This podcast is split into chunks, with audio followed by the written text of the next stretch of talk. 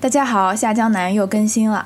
本期节目我们找了一些能够快速感受当地生活方式的地方来和大家分享，聊一聊城市的市井生活和烟火气息。欢迎今天的嘉宾阿东。Hello，下江南的朋友们，你们好，我是阿东。然后我来自扬州，勉强也算是下江南的范围。那你对烟火气这个词怎么理解呢？嗯，很多人就是看到烟火气，首先会想到人多，但是我觉得，嗯烟火气它不在于人多人少，它只是嗯一个普通人他平常的一天的某一个生活的状态，某一个片段，嗯它就会它就会很具有烟火气。嗯。其实我们今天主要聊的就是花鸟市场和菜场。鉴于阿东是一位业余的花匠和一位业余的厨师，然后我们就先从就是花鸟市场开始说起。那我就是先讲一下我家这边的花鸟市场吧。我家这边嗯。花鸟市场比较小，呃就在护城河边上一座桥的下面，嗯。然后就几个铺面，啊、都是很传统的绿植和很传统的花卉，就没有什么新意。嗯，然后啊、我就前一段时间去了上海，然后就找到了上海一个比较大的花鸟市场，然后去转了一圈。嗯，其实录这期节目很大一个原因就是我发现有人会为了逛花鸟市场专程去一趟上海。这个人 就是我。嗯，今感觉怎么样？啊，感觉就是现在花鸟市场也是在与时俱进的，它里面的植物很丰富。嗯。啊，就比如说绿植，它现在十月份嘛，就是啊，正是菊花开的最好的时候。它除了传统的菊花，就是那种很大朵的菊花，然后它还有很多新品种的菊花，比如说千头菊、洋甘菊、鸡小菊、玛格丽特菊等等，就各种花型、各种花色，然后嗯、然后那些呃店面把这些一把这些花就是集中在一起陈列，然后也嗯。很强的视觉冲击力。嗯。然后除了除了这些菊花，然后还有一些当季的杜鹃啊、大丽花、仙客来、角堇，这些也都是在花期。像以前传统的花卉，好像很少会会有这些，会有家庭去种这些。但是现在的话，市场上就涌现出很多新的品种，然后大家的选择也很多。哎，那一般是什么样的人会去？就是你看到都是什么样的人在逛这个市场呢？然后都是什么时间段人会集中的比较多呢？这花鸟市场的话，它不像菜市场开门很早，花鸟市场它一般就跟我们正常上班时间差不多，像比如说早上八点哦。到下午六点这样子，冬天的话可能提前嗯半小时。然后上海的那个花鸟市场，啊、嗯。当时我是上午去的，里面嗯。一部分是就像我这样年轻人，就去逛一逛，嗯。去把它当做一个嗯景点、去打卡。嗯。然后还有一嗯部分就是中老年朋友，他们是真的嗯。很认真的在看，很认真的在讨价还价，很认真的在挑选。嗯。然后他们这部分，嗯。他可能他回头之后，他就带个一盆两盆回家了。然后还有一部分就是嗯家长带小孩来的。嗯其实我觉得家长带小孩来花鸟市场也挺好的，就是带小孩可以认识一些植物啊，也是呃很好的亲子活动。嗯，对。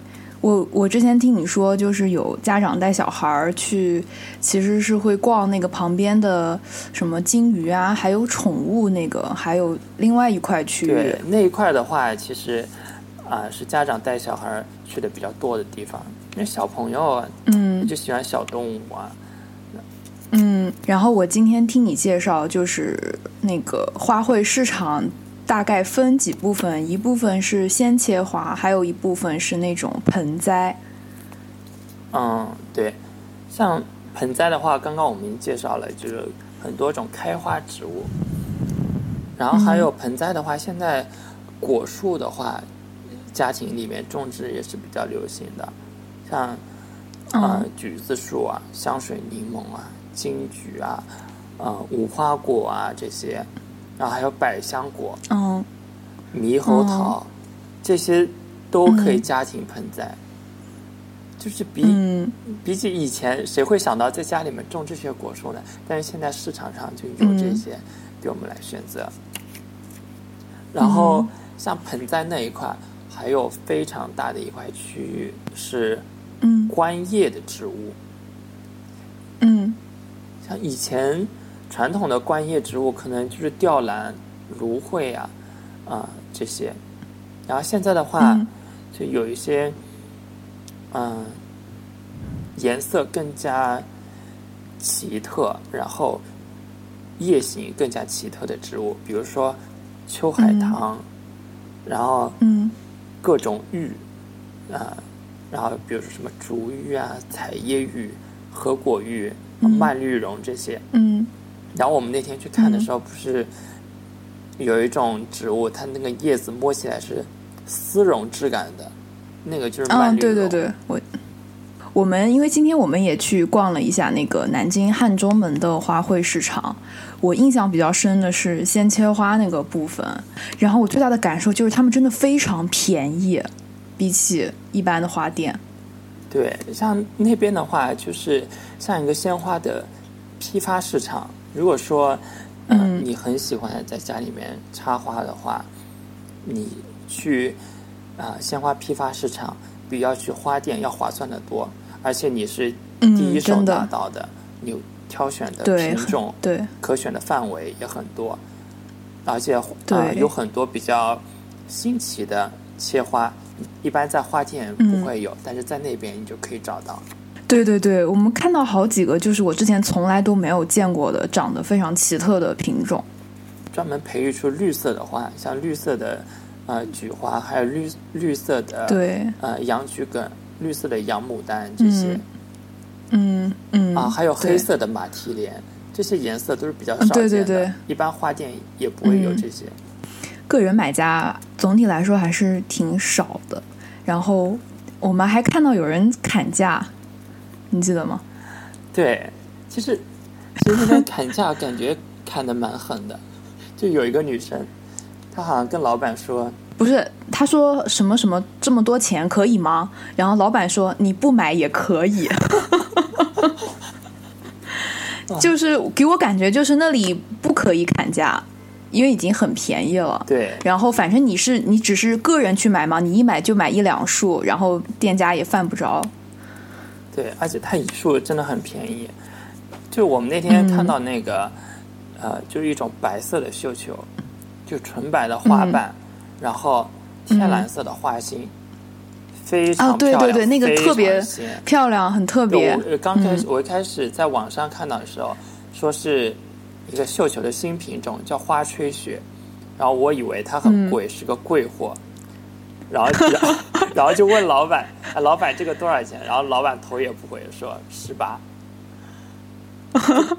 跟你心中落差很大是吗？对啊，我以为会卖到几十块，嗯结果只要十八块钱一只。嗯嗯，我我知道你是平常在家会自己种这些花花草草的，对吧？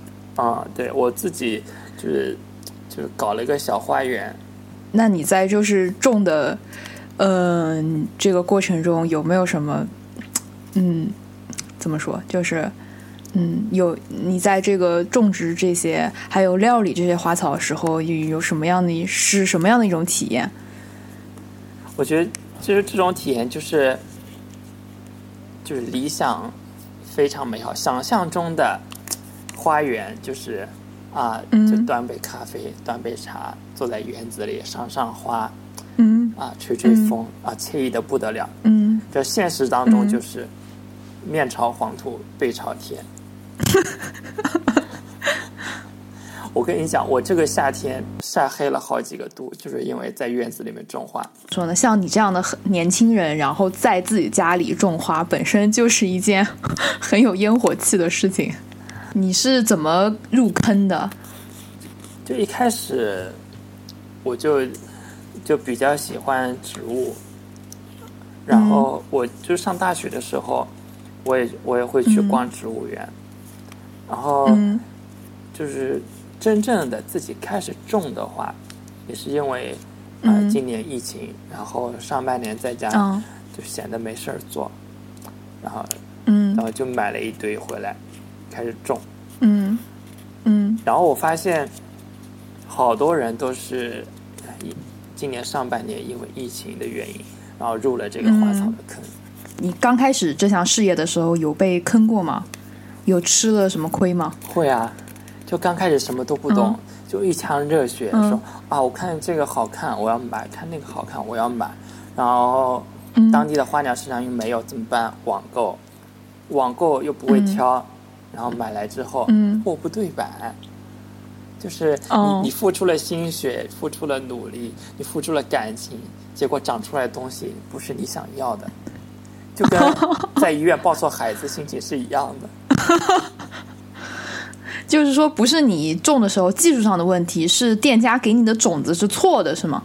对，就是这种。所以就是就是大家如果说真的想要去自己啊啊种花的话，一定要先做功课。你有什么经验之谈？你做功课的话，其实很大的来。信息很大来源还是在于网络，比如说微博上有一些呃园艺的大 V 啊，你可以去关注他们，然后看他们种哪些东西，哪些东哪些植物是需要什么什么样的环境，你家是不是具备这个条件？如果你是呃阳台党呢，还是你有露台呢，还是说你有花园呢？根据自己的环境选择合适自己环境的植物，然后再去找到对的店铺。比如说贴吧，你想，比如说你想种月季，你就去找到月季贴吧，去看网友们推荐的店铺。就我一开始我刚种植的时候，也也掉过一些坑，然后后来去贴吧跟网友们一交流，才发现。啊，原来嗯，误入了两所大学，嗯，就是一个是宿迁大学，一个是临沂大学。为什么？就是宿迁它很多嗯草花盆栽啊这些有可能是货不对版的，然后临沂的话是呃果树的话哦就嗯比较容易卖到假货。当然这是呃以前。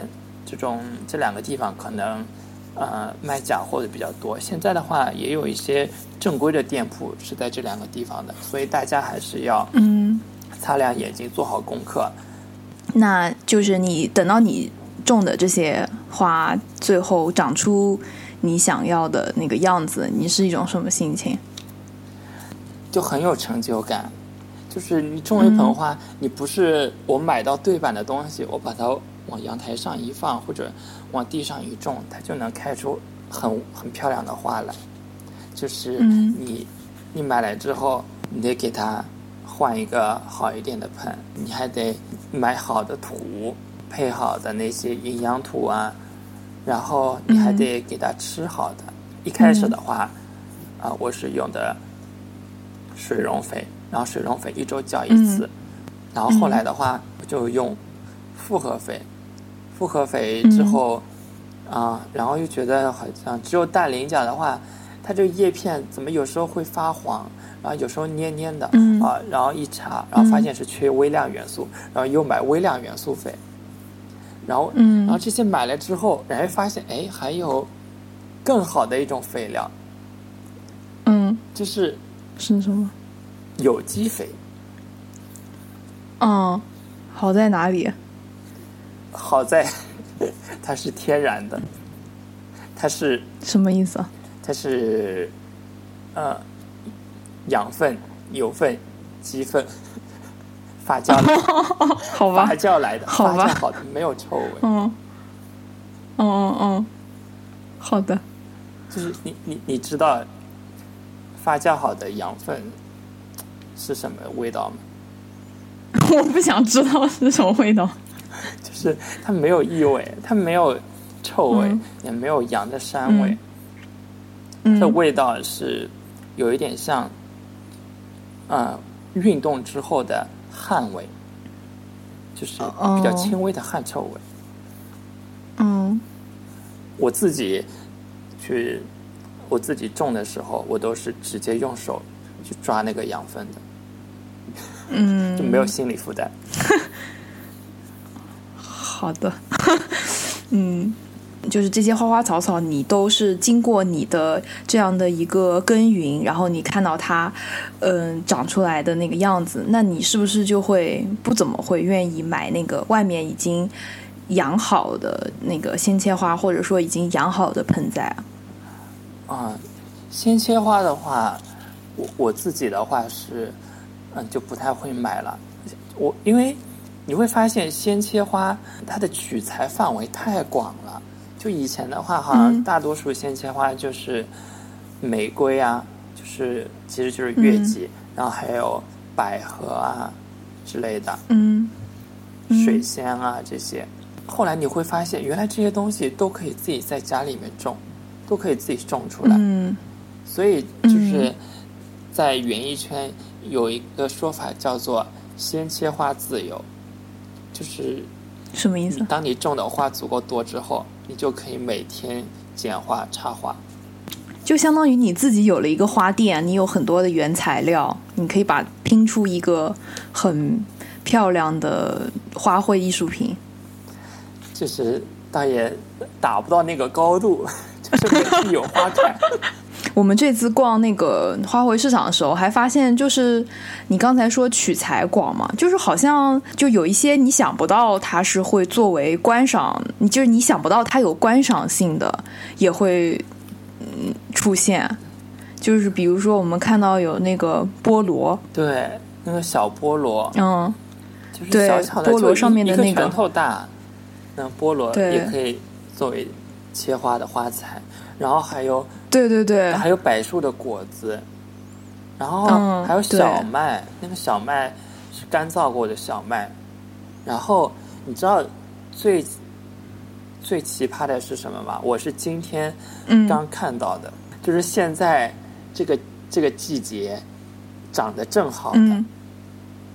嗯，水稻，水稻啊，对，而且水稻也可以用来插花，嗯，对，而且是就是带着 带着稻穗的，不是没有嗯。干燥过的，就是感觉直接从地里捡、捡过来的那种。哦，当插花。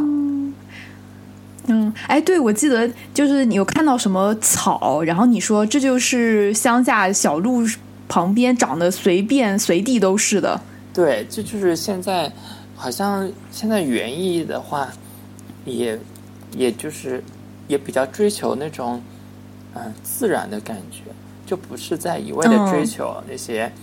啊，花花绿绿的东西，花团锦簇的东西，就更追求一些自然感的，呃，一些一些花材。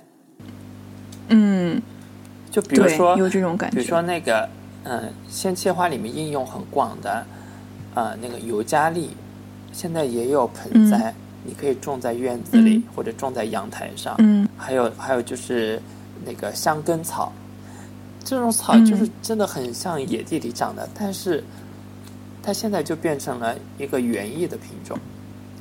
还有还有哦木贼，就是就是一种就长在水边的野草，然后就长长得像竹子，然后细细的，有点像毛笔嗯那种东西。然后在乡下嗯路边长的全部都是，但是现在嗯他从乡野，它走进了花园，走进了庭院。嗯嗯，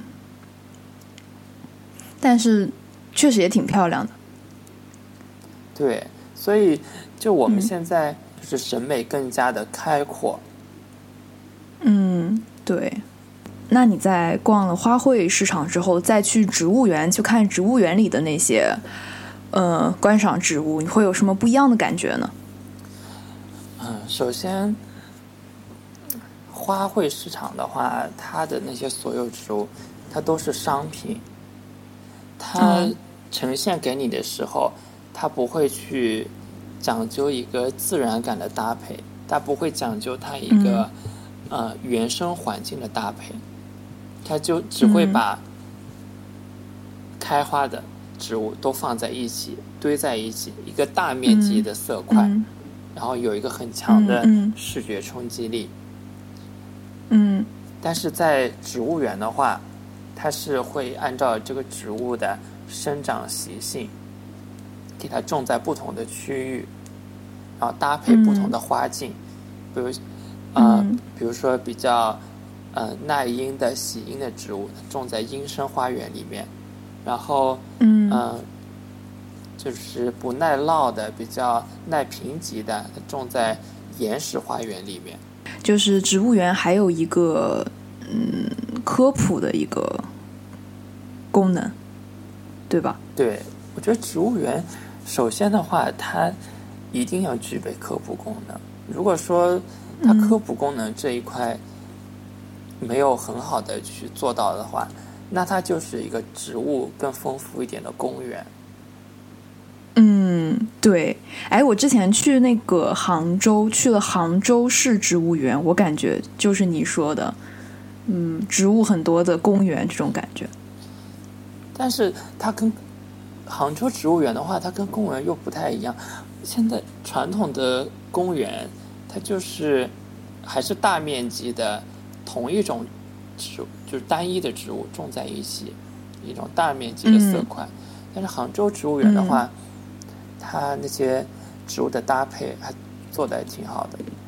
嗯，其实这个就有点像那个南京的中山植物园，一个新馆和老馆的一个区别。这两个馆你都去过吗？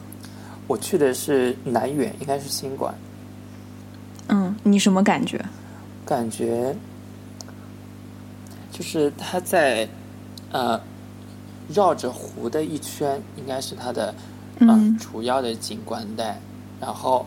会有一些，呃，大面积的单一的植物群，一个大的色块在那边，会让人感觉好像是有植物园的样子。嗯，然后它的，它也有一些，呃，小的地方是有一些，呃，花境的搭配，不同的植物搭在一起，但是比较少。然后它的温室。当时我去的时候，它呃温室里面有一个展览是花烛展，就各种各样的花烛。嗯。但是呃，但是南京植物园的植被还算是比较丰富的，就不太好的一点就是，它除了馆里面的，馆外面的很多植物是找不到标牌的。嗯，那个老馆相比起来，就是，呃，就是它不是说这些植物都。放在那个搭建好的一一个温室或者陈列馆里，然后按照你刚才说的那样，有一个顺序上有一个安排，然后分什么热带啊、温带啊什么，然后旁边有一些科普的介绍。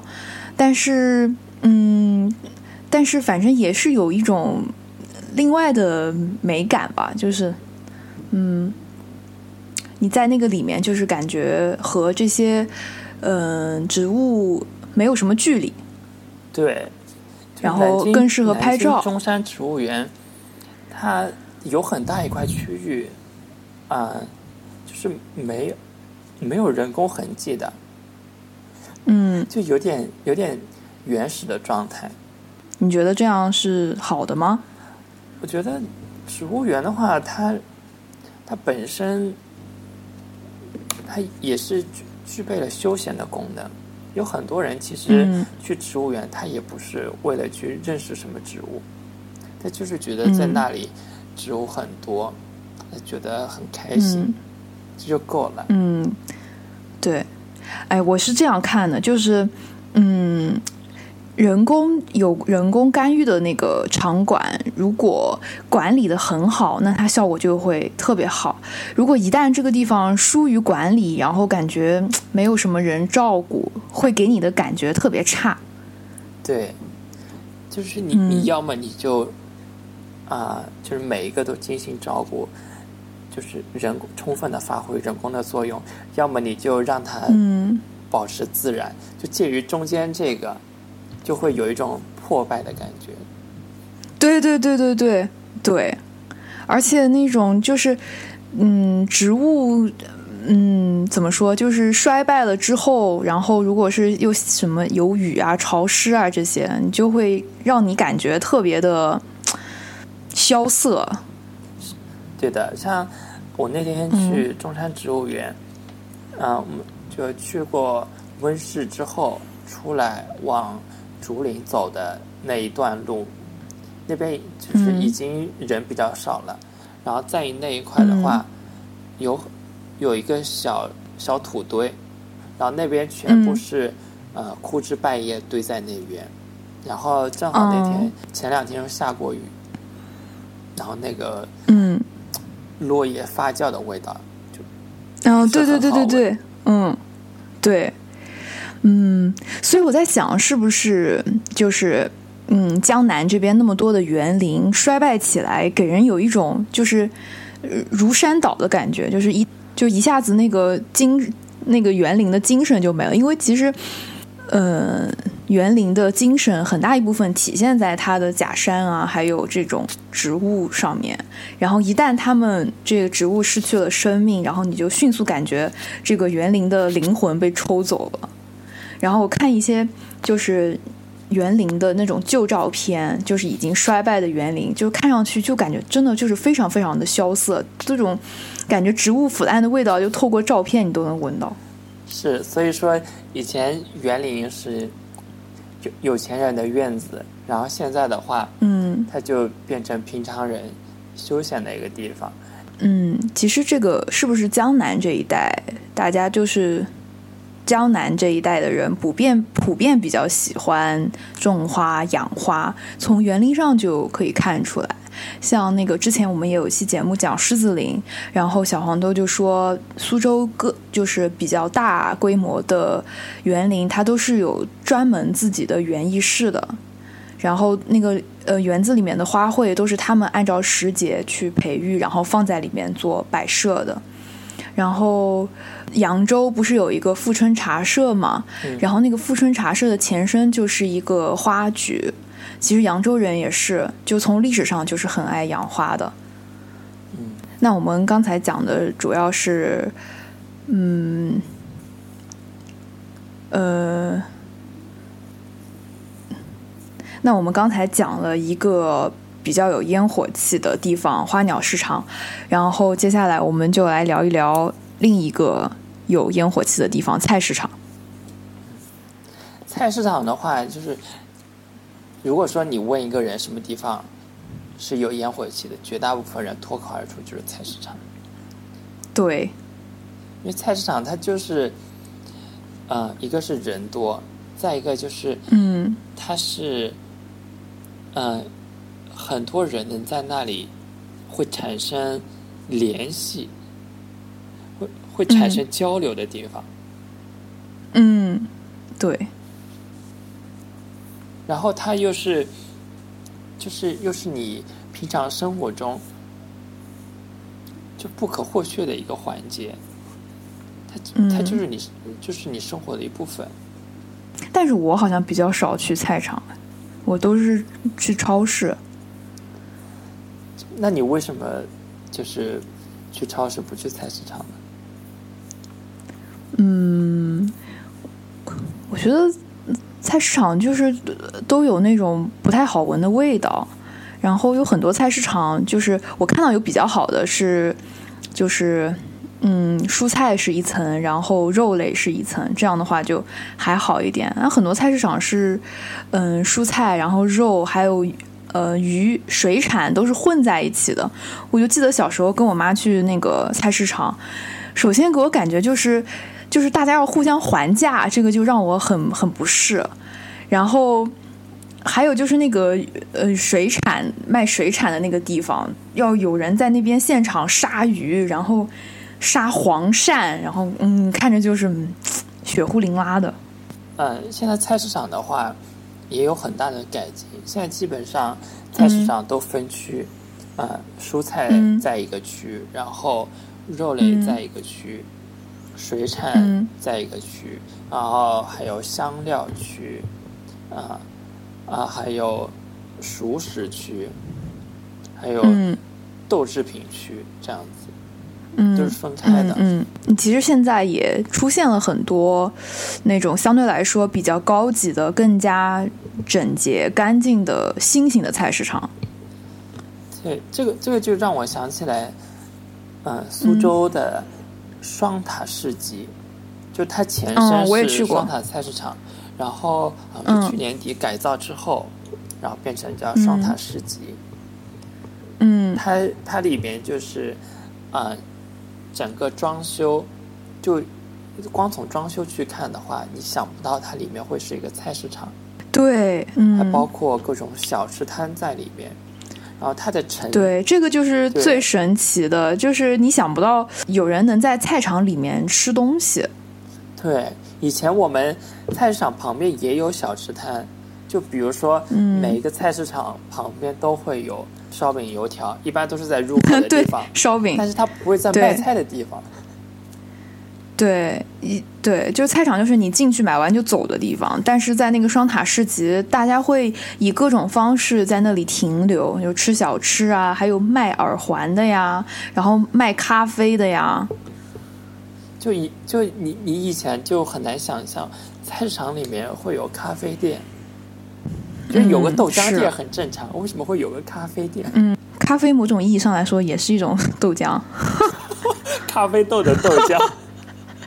对。反正我是觉得那个双塔市集特别特别，嗯，值得打卡。嗯。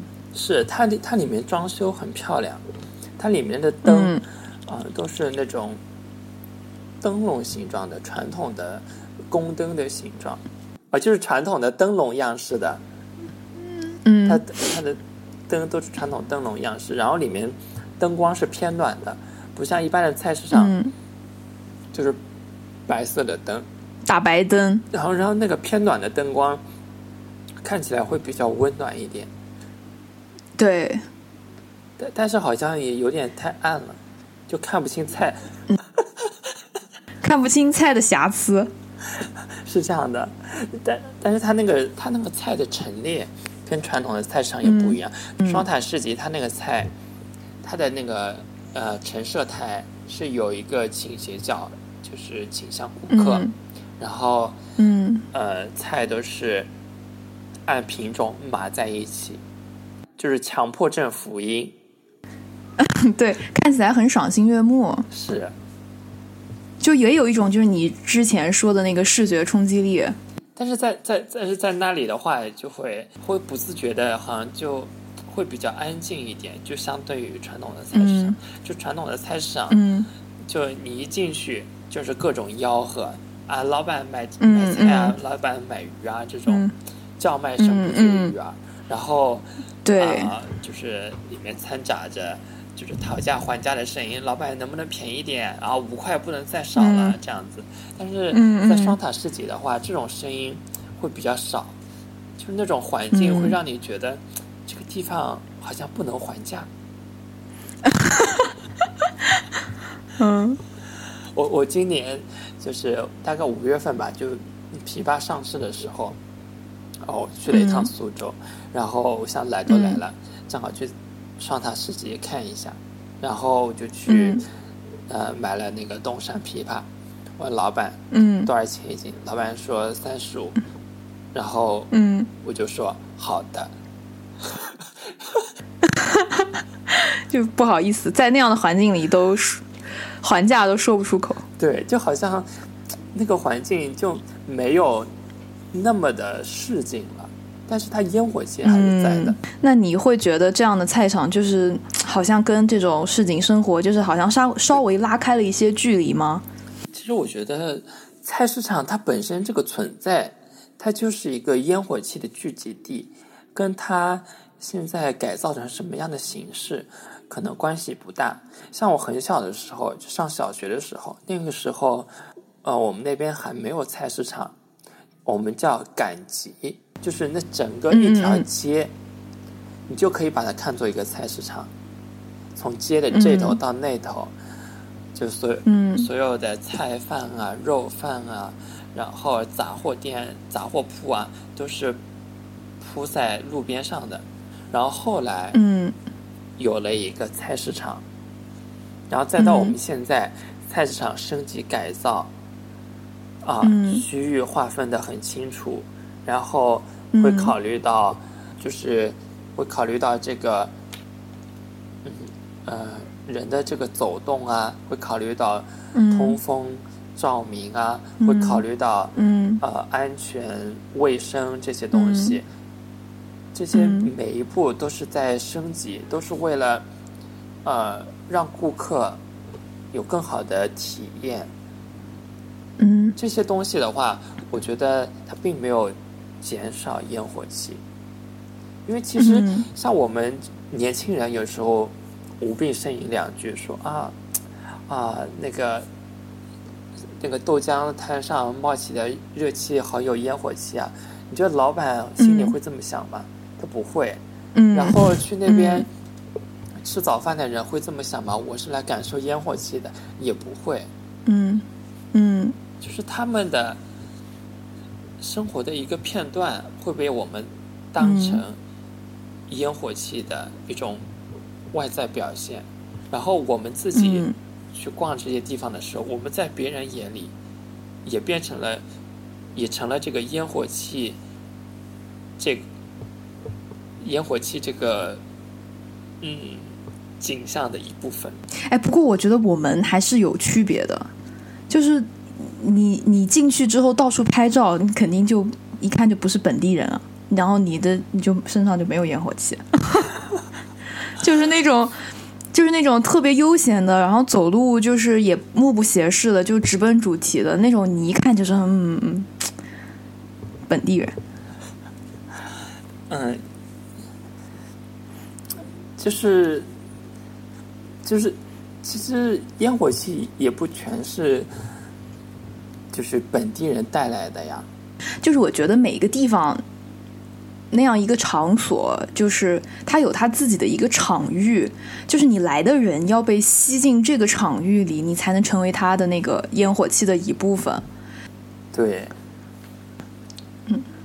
我觉得就是去一个城市逛那个当地的菜市场，有一个很重要的原因，就是你可以特别直观的感受到当地人的当地人都有哪些食材，然后你去就是嗯。就是他们有哪些特别的你没有见过的东西？比如说，你看啊，他们这里的黄瓜是长这样的，跟我们那里不一样，就很有趣啊。嗯，还有一点就是，如果说你想体验一个地方啊比较地道的小吃的话，你去菜市场一定能找到。嗯，对。比如说你去就是之前南京之前那个，它一定有一家南京烤鸭店。但如果不止一家呢？就是你去找那个排队人多的。对，就之前有这个外地朋友问我哪里烤鸭好吃，我就是这么跟他们说的。你随便找一个小区，然后找那个，肯定有一家烤鸭店，因为大家日常生活中都要都都肯定要去吃的。啊，像像扬州的话，你菜市场，它你会找到那个卖猪头肉的，然后卖老鹅的。嗯，就是像南京人喜欢吃鸭子，扬州人喜欢吃鹅。然后像苏州的话，呃，菜市场你基本上都能找到一家啊卖赤刀小圆子的，卖小馄饨的。嗯嗯嗯，我觉得南京这边比较出名的那个菜场就是科巷菜场，它是不是菜菜场本身？